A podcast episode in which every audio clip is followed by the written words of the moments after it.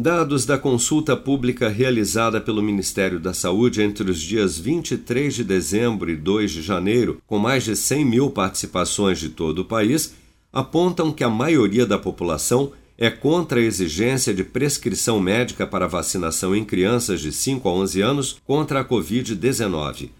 A secretária de Enfrentamento à Covid-19, Rosana Leite, que coordenou uma audiência pública que debateu o tema em Brasília nesta terça-feira,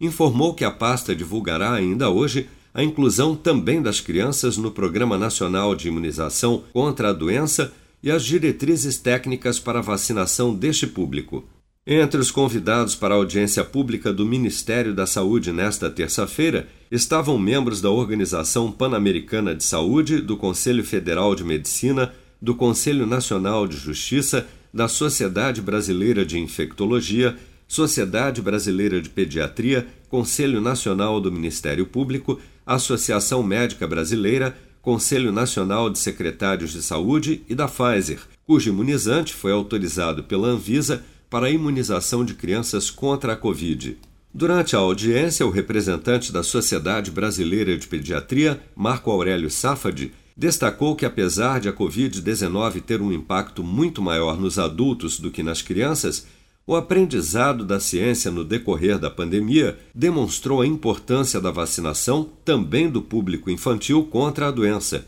Vamos acompanhar. Houve lições aprendidas desde o início da pandemia e que mostraram algumas faces do vírus que eram desconhecidas quando esse vírus surgiu. Uma delas, por exemplo, e aqui citada com bastante ênfase, é a síndrome inflamatória multissistêmica. Não sei se é do conhecimento de todos, mas essa síndrome não foi descrita na Ásia, onde o vírus inicialmente circulou. Ela só foi reconhecida no momento em que uh, esse vírus atravessou de forma mais relevante o continente europeu e o norte-americano, onde foram identificadas essas formas em crianças. Então,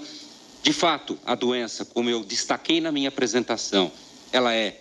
muito menos relevante no que diz respeito ao impacto em crianças do que em adultos, mas isso em absoluto significa que ela é isenta de riscos nessa população, como foi demonstrado em todas as apresentações aqui hoje, e acho que o exemplo da síndrome inflamatória multissistêmica ilustra de uma forma muito didática como se aprende com ciência em relação